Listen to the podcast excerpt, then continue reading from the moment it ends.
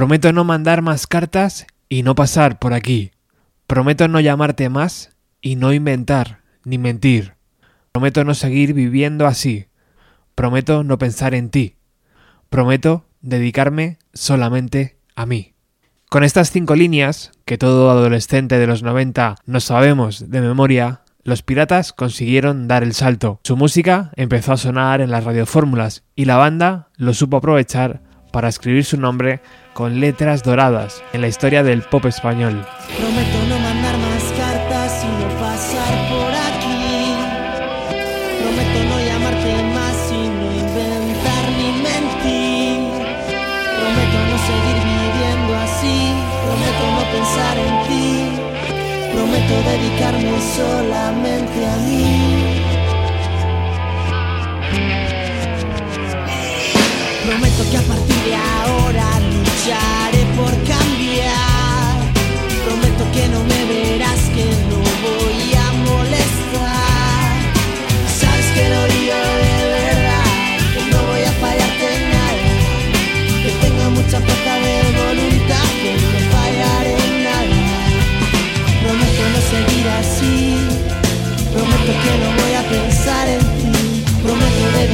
Solamente a mí. Y el aire que me sobre alrededor el tiempo que se quede en nada Nunca más escucharé tu voz de energía nunca liberada Promesas que se perderán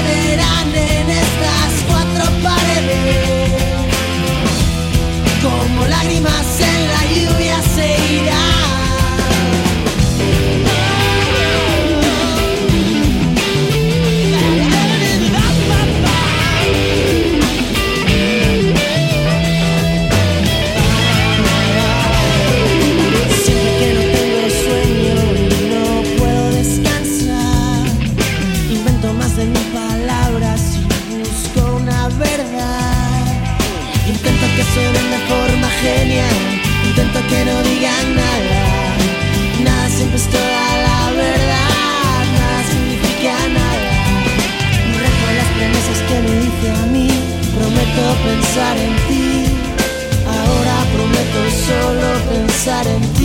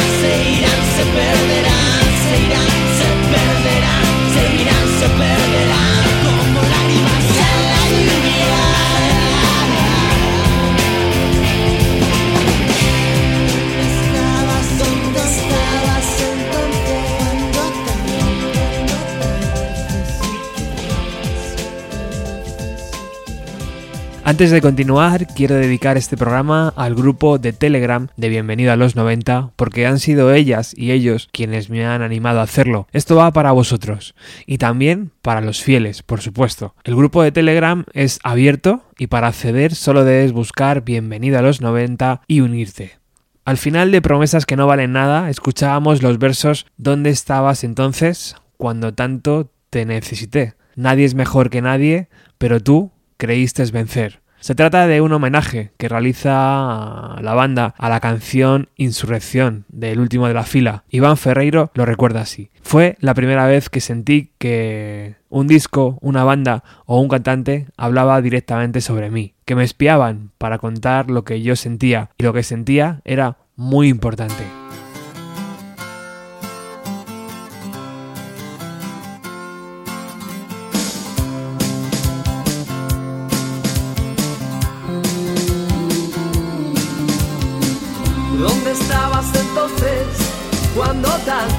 Te necesité? Nadie es mejor que nadie, pero tú creíste vencer. Si lloré ante tu puerta, de nada sirvió.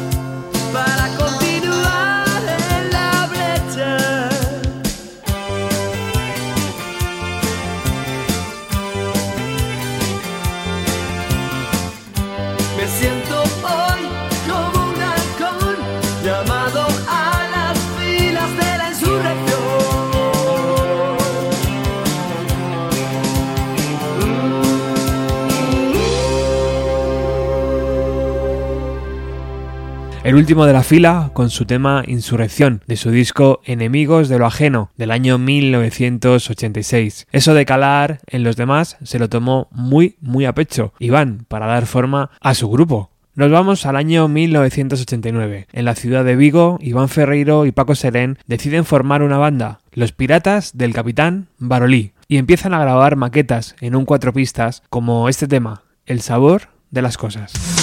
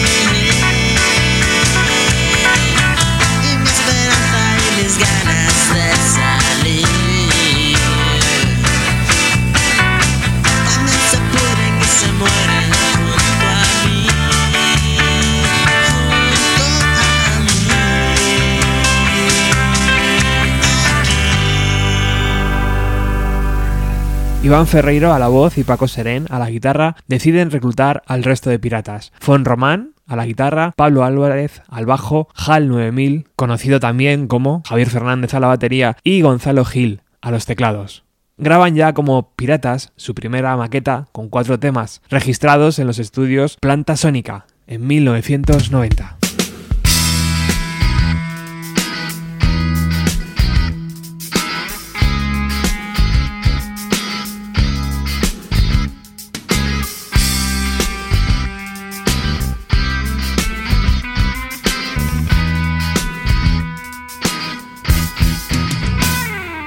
Sangre y el alcohol se encuentran y se ven, se van a mi cabeza y empiezan a correr. Todo es mucho mejor, es mucho mejor. El humo en mis pulmones se mezcla a la vez, se mete en mis venas, lo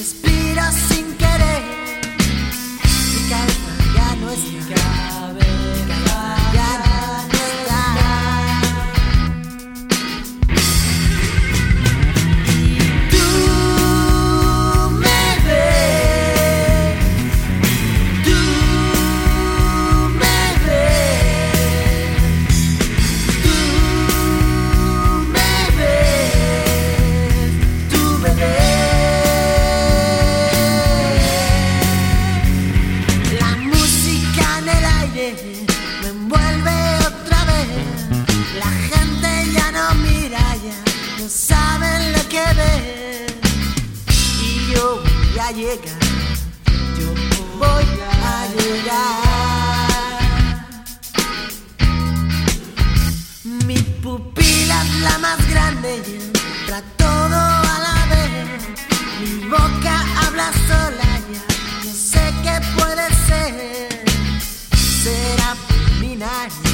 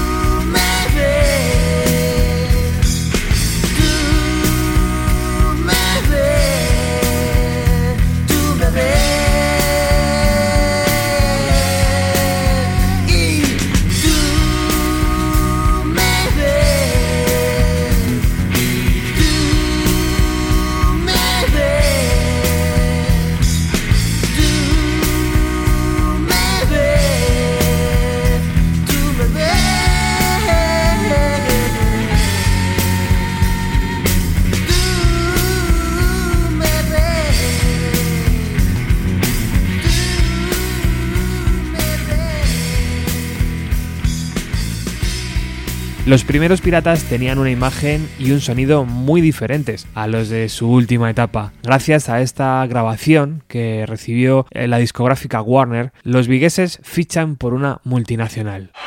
Remata hoxe aquí as festas de Castrelos 92 con dúas grandes formacións musicais desta cidade por unha banda Los Piratas. beben das fontes abertas polos Beatles e eh, golpes baixos para facer música pop auténtica.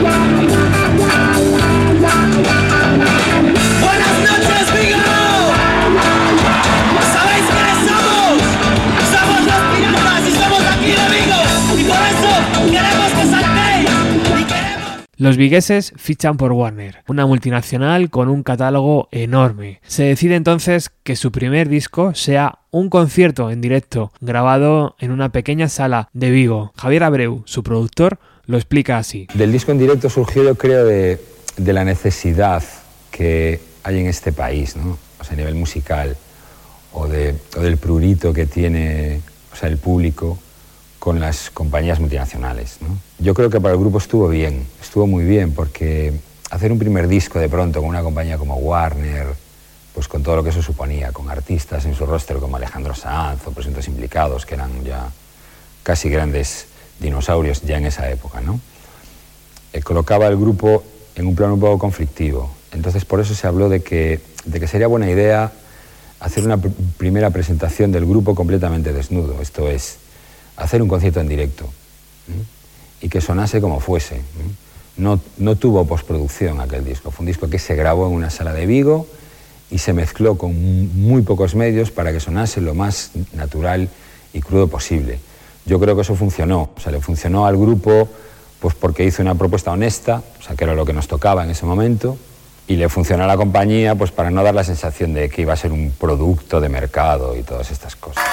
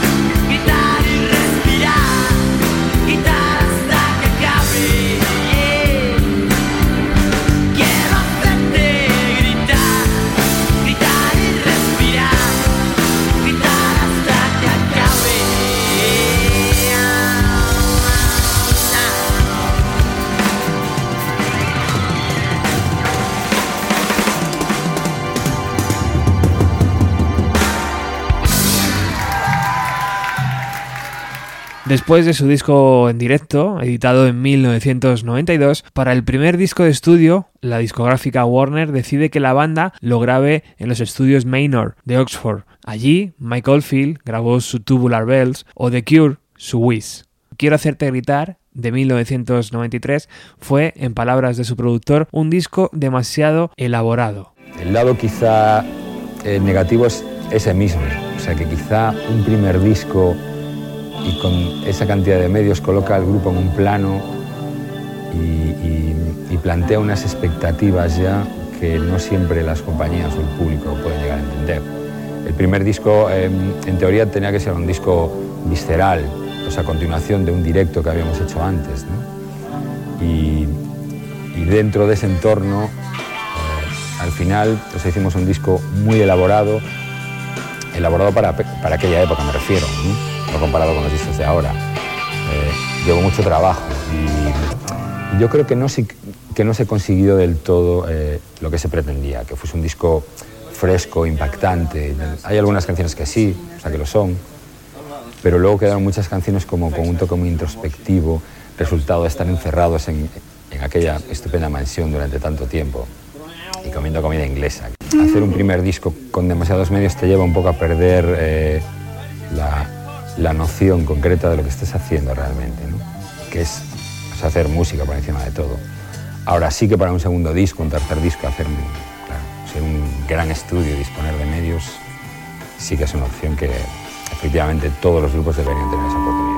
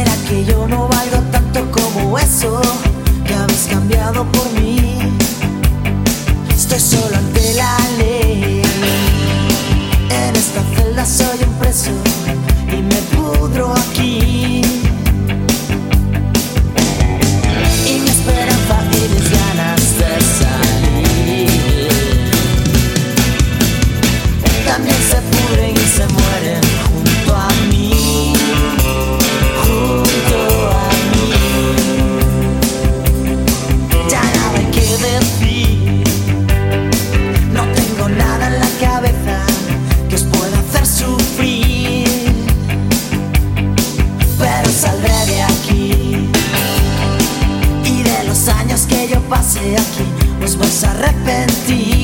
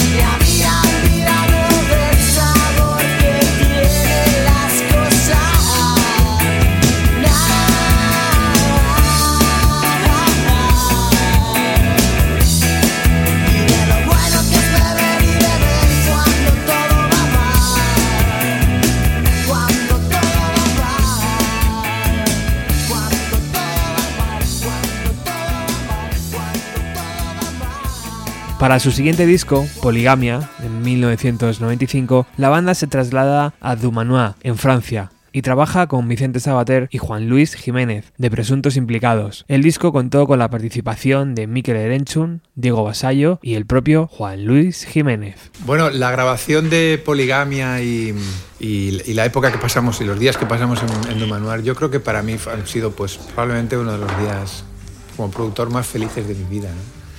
Fue el encuentro con, con el grupo allí fue, fue increíble.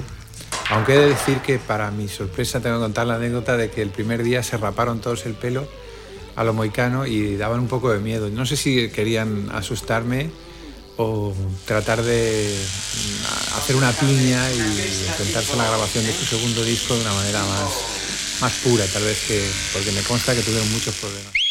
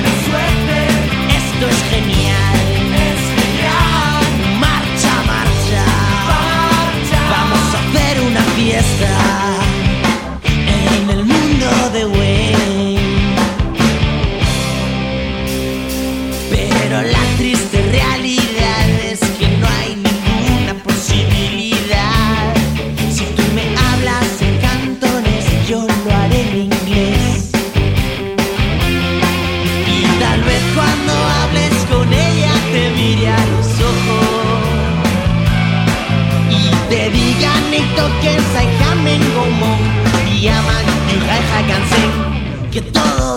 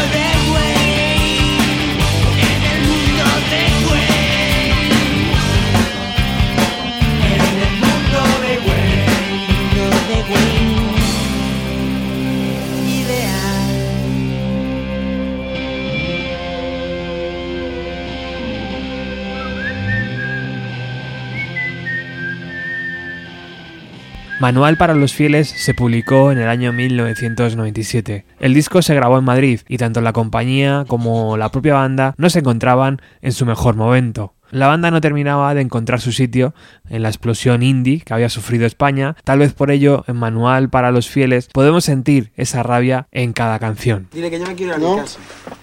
Vale, Dile que, dime, dile que yo dime me si quiero ir a solo. mi casa. Que me, que me, Sí, sí. que me reserven un billete de avión que me voy a mi casa. Díselo. ¿Qué te ya. va a decir? Un momento, solo. Eh, ¿Qué había escuchado? Fecha caducada solo, ¿no? No, no, dile que me Vale. voy a mi casa. Iván se quiere ir para casa. Que me pillen un avión. No, no, ¿Qué que no es coña. Que me pillen un avión que yo me largo. Que me voy, Vale, que me voy y no, vale. que yo no grabo ni nada. ¿Qué? ¿Qué dijo? No, que esperes a despedirse. ¿Dónde vas? Os lo digo en serio, yo me voy a ir a mi casa. ¿Por qué? Porque yo paso de grabar este. De mi bolsa y me voy a largar. Porque estoy en un sitio donde no me lavan la ropa. Llevo con las mismas camisetas dos semanas, con los mismos calcetines, estoy hasta los cojones. Estoy grabando un rollo, estoy agobiado me quiero ir. Simplemente no me apetece grabando. Y lo digo muy en serio.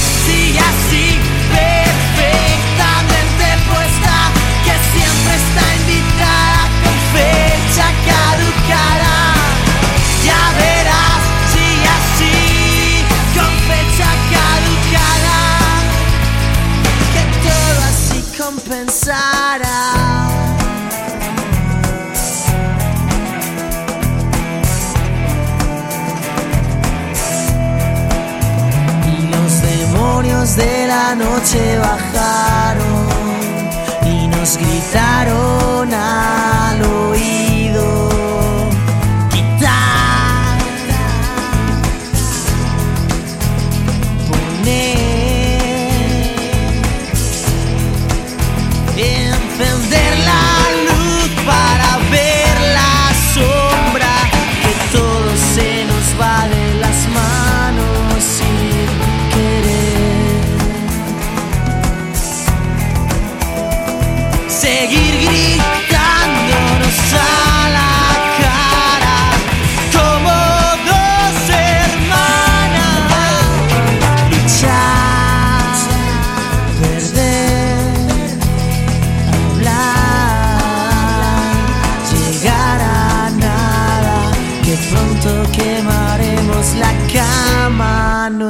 Nuestro hogar.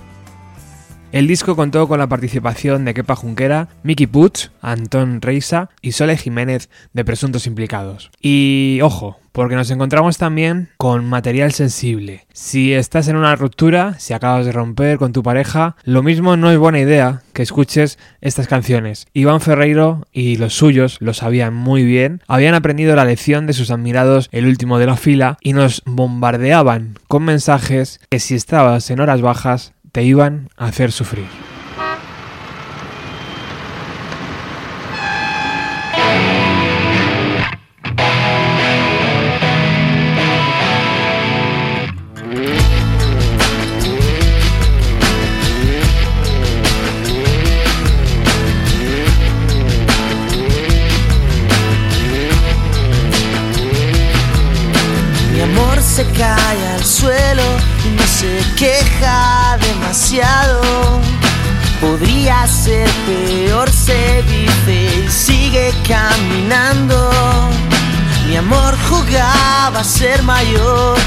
Mucho antes de llegar y expresa en una mueca que está harta de esperar. Pero no importa, estaré bien si tú te quedas a mi lado y disimular recogiendo su amor propio destrozado. Mi amor dejó el colegio porque dijo que era caro. Me estaban fastidiando. Empezaré cualquier empresa y cuidaré de que estés bien. Tú quédate conmigo, solo tienes que aprender. Él está segura de que todo irá mejor, pero nunca pasa nada y aún seguimos está tranquila porque dice que es mejor, pero nunca ha estado solo. Esta casa es para dos.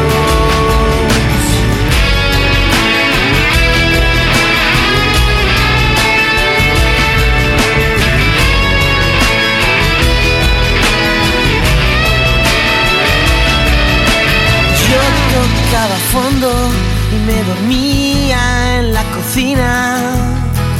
M me abrazaba y se tumbaba encima mía. No te preocupes que esto pasará. Mañana estarás bien. Y me cogía la cabeza y la metía en su jersey. M nunca dudó que me quería a pesar de todo. Pero el día que se fue, solo. Lo hago por ti, me dijo, ya verás, sin mí estarás mejor. Y me dio un beso en la mejilla, cogió la puerta y sonrió. Él está segura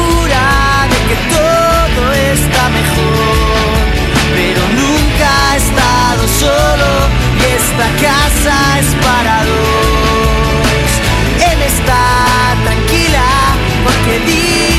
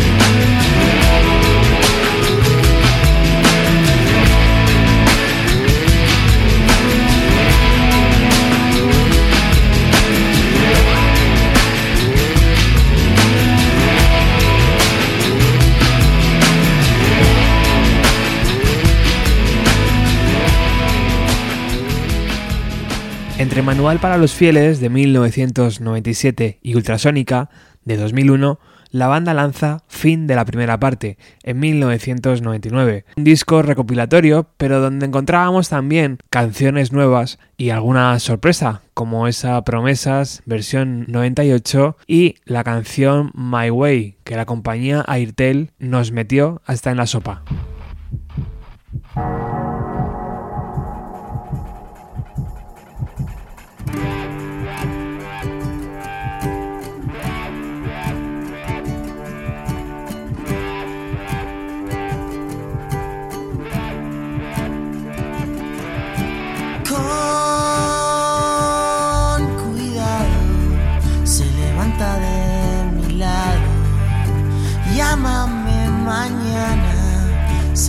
No volverá.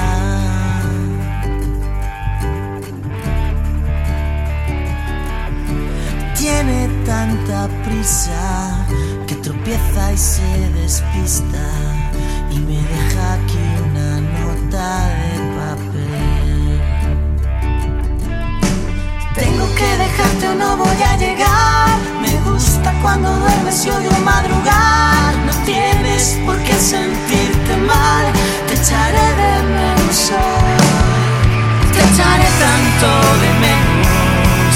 Cerraré fuerte los ojos hasta verte.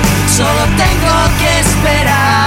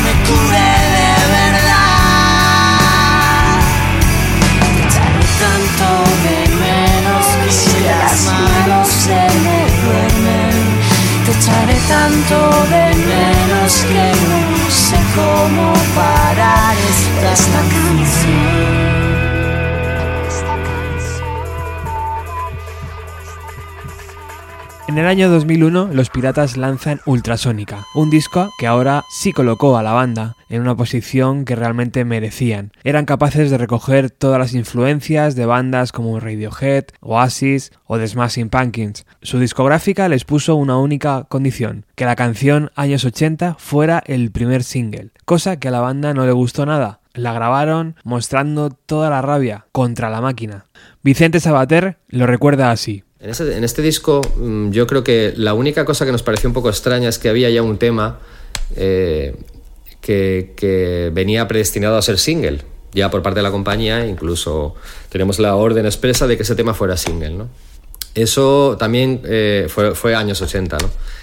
Eh, era un tema que ya en principio estaba claro que podía ser single, pero el tener la presión de que fuera el primer single antes de que el tema estuviera grabado y solo estaba compuesto, pues es un poco raro, ¿no? En principio los, los singles pues se eligen después de haber hecho la grabación.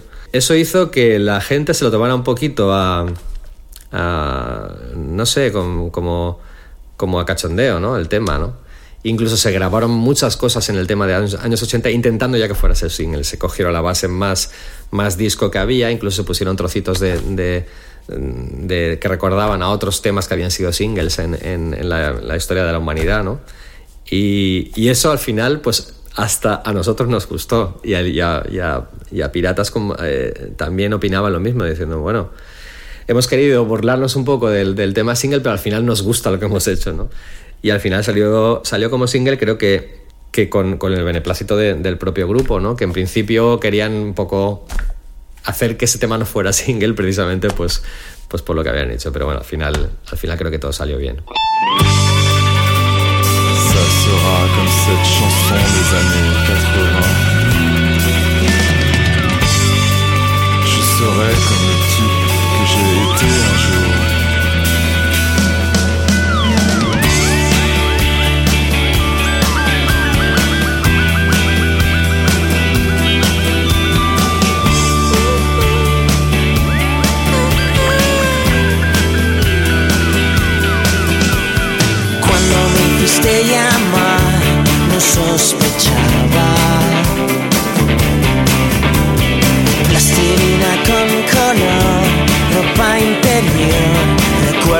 De allá afuera, cómics de ciencia ficción, vida interior.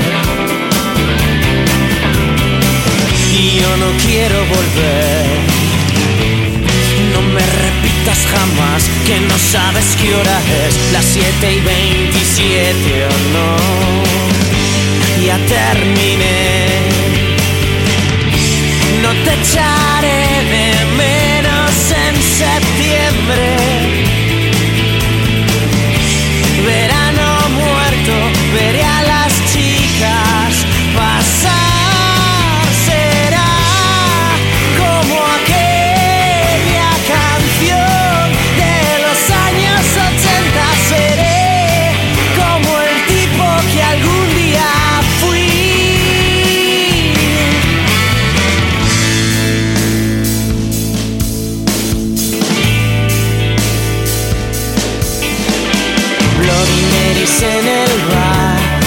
Déjà vu. Matrix está cambiando por la confesión brutal de tu relato. Y yo no quiero volver. No me repitas jamás que no sabes qué hora es, las 7 y 27 o no. Ya terminé. No te echaré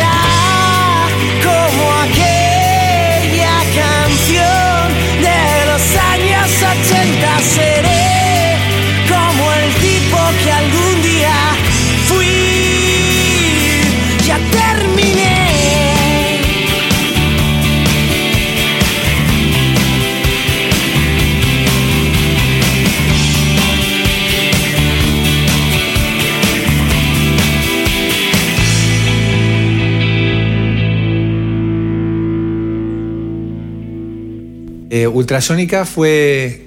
Yo ahí me encontré ya un poco superado por los piratas. Ya me traían un material muy elaborado, ya todos tenían su propio ordenador, todos traían sus propios loops, sus propias ideas en el ordenador y en Ultrasónica un poco nos juntábamos y íbamos recibiendo los inputs de cada uno de ellos y las ideas y, llevando a cabo, de nuevo, colgando los folios en las paredes con, la- con todas las referencias y llevando a cabo un trabajo lo más, lo más eh, digamos, dirigido posible para, para el fin que creíamos.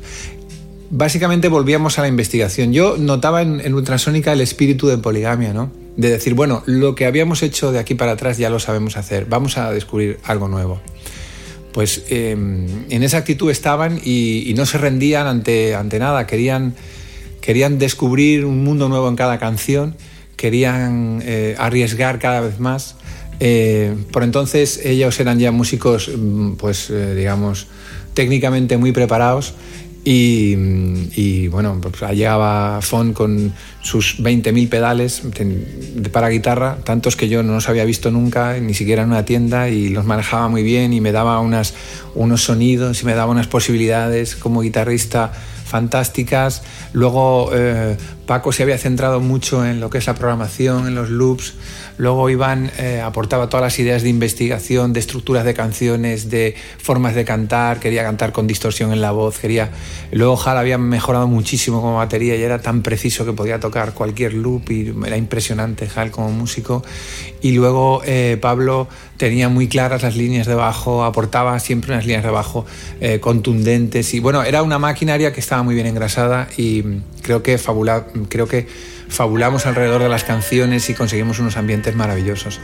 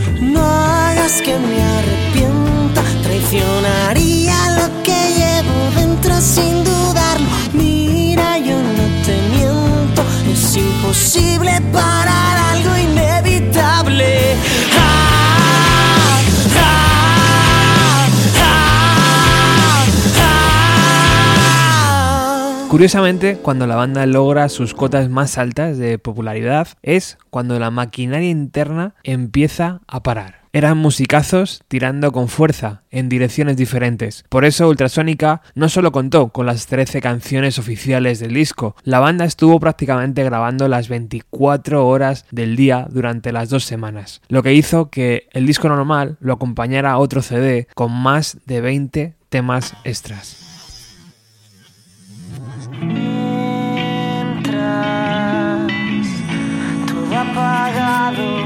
Reconozco más mis partes feas.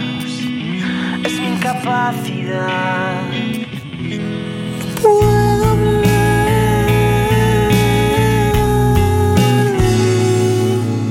Siempre había esperado tener mucho más lo que he alcanzado. Es mi incapacidad. No sé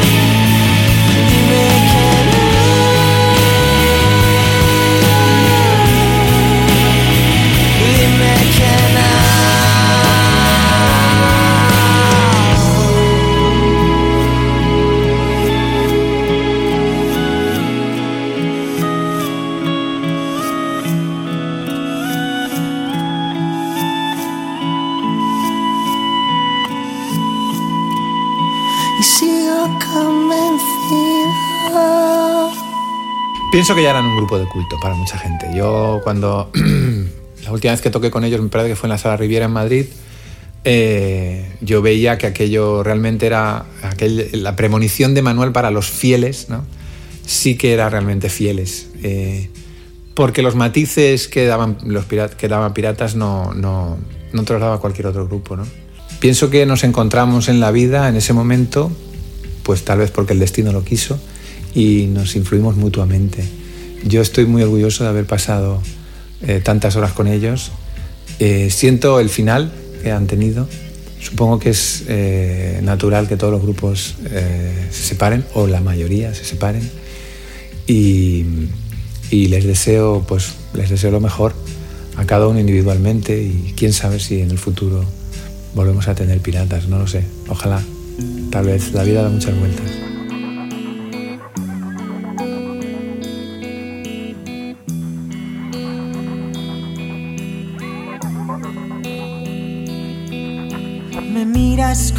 Las manos escondidas en la mesa y piensas que dirán. Piensas que estás muerto, que no existe ni un momento para.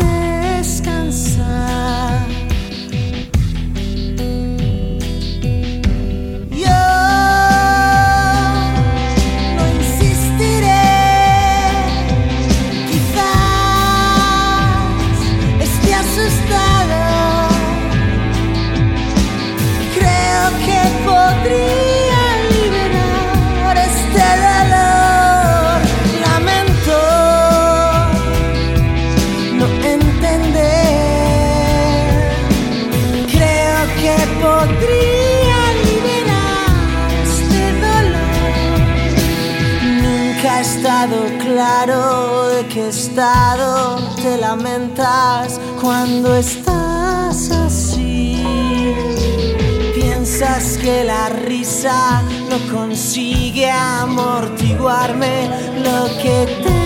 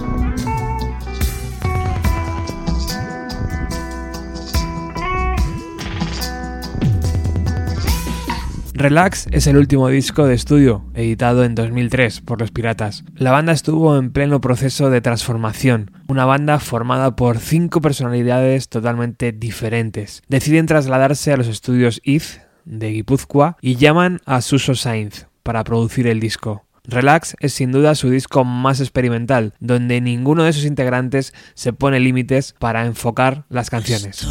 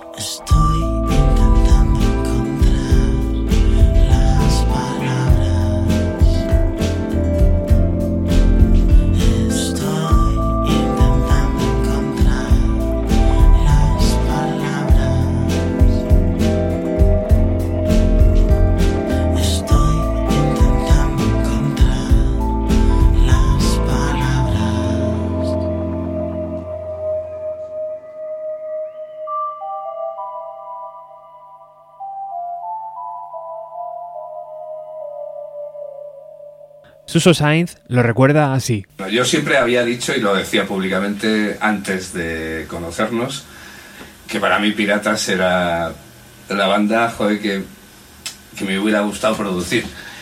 Con la sensación eh, absoluta de que no lo iba a hacer nunca. Porque tenían un sistema de producción que, joder, que creo que estaba que era correcto y por qué tenían que cambiar. Pues no, no lo voy a hacer nunca, pero joder, pues a mí este grupo me gusta y me gustaría producir alguna vez a este grupo. Y de repente, joder, pues, hostia, me, me llama el grupo para hacerlo, ¿no? Y joder, yo flipé, ¿no? Pero claro, de repente eh, flipé y seguí flipando durante un rato. Después me entendí un poco que es que había un cambio en, en la banda, ¿no? O sea, el, eh, después de, joder, del subidón que me dio, porque me lo dio, me lo dio desde la perspectiva de, de un fan, de- desde la perspectiva también personal, de decir, hostia, pues lo mismo, voy a tener la suerte de aterrizar sobre una superficie en la que, hostia, voy a estar a gusto, voy a poder hacer cosas que normalmente no se hacen, porque ese sentimiento de, de, honestidad, de búsqueda, de intento de, de ser mejores, eso estaba. Eh, o sea, eso existía en el grupo y, y desgraciadamente en, en muchas de las cosas que pasan en el pop y en el rock español, pues no está ese, ese espíritu y ese riesgo. Entonces, joder, era la hostia, pero yo me acuerdo mucho de mi primer viaje a Vigo, eh, de, llegar allí, de escuchar de repente una maqueta. Yo eh, realmente reconozco que acojonado desde la perspectiva del fan. De, de- de, hostia, estoy aquí en el, eh, el estudio de los piratas con algo que, quiero hacer, que me gustaría hacer, que tengo la, la sensación de que es una historia además que, que, que si no hago, joder, es como... es un error gordo y de repente una maqueta ah, radicalmente tecno.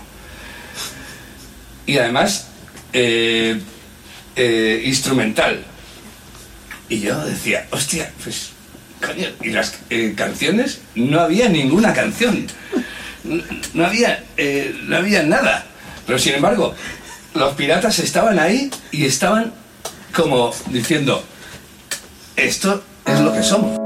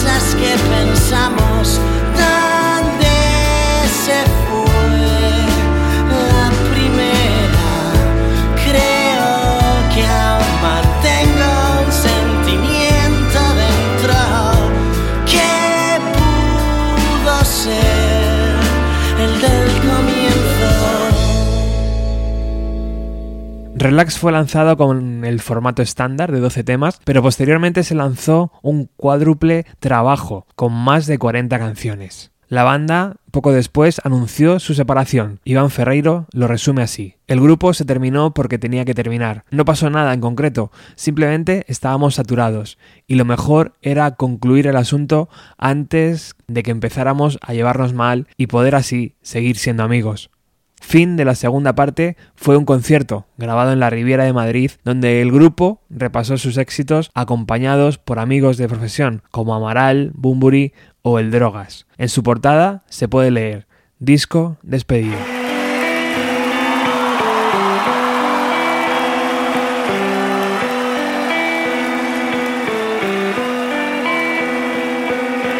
Hoy todo está tan bien que nada puede estropear.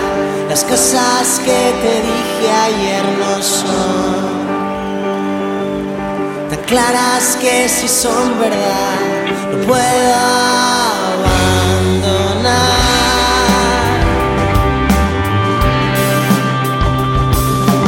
Hoy todo está tan bien que juego a no pensar.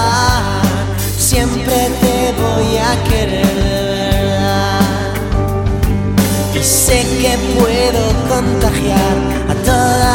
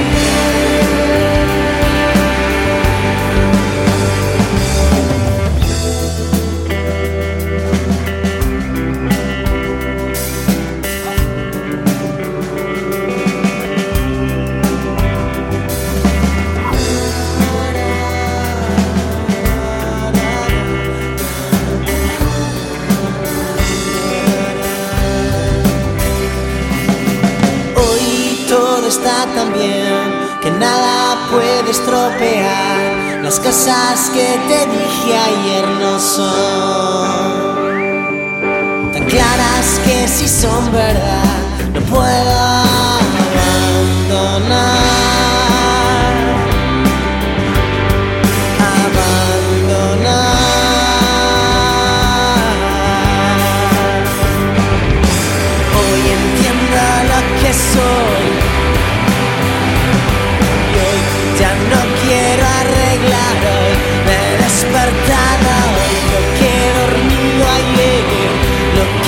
ayer.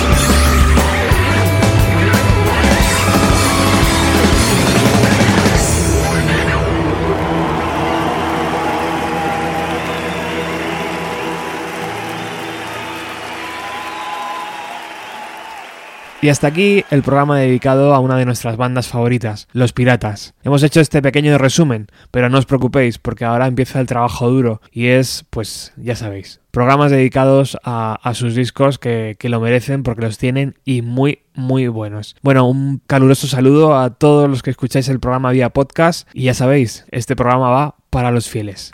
Chao.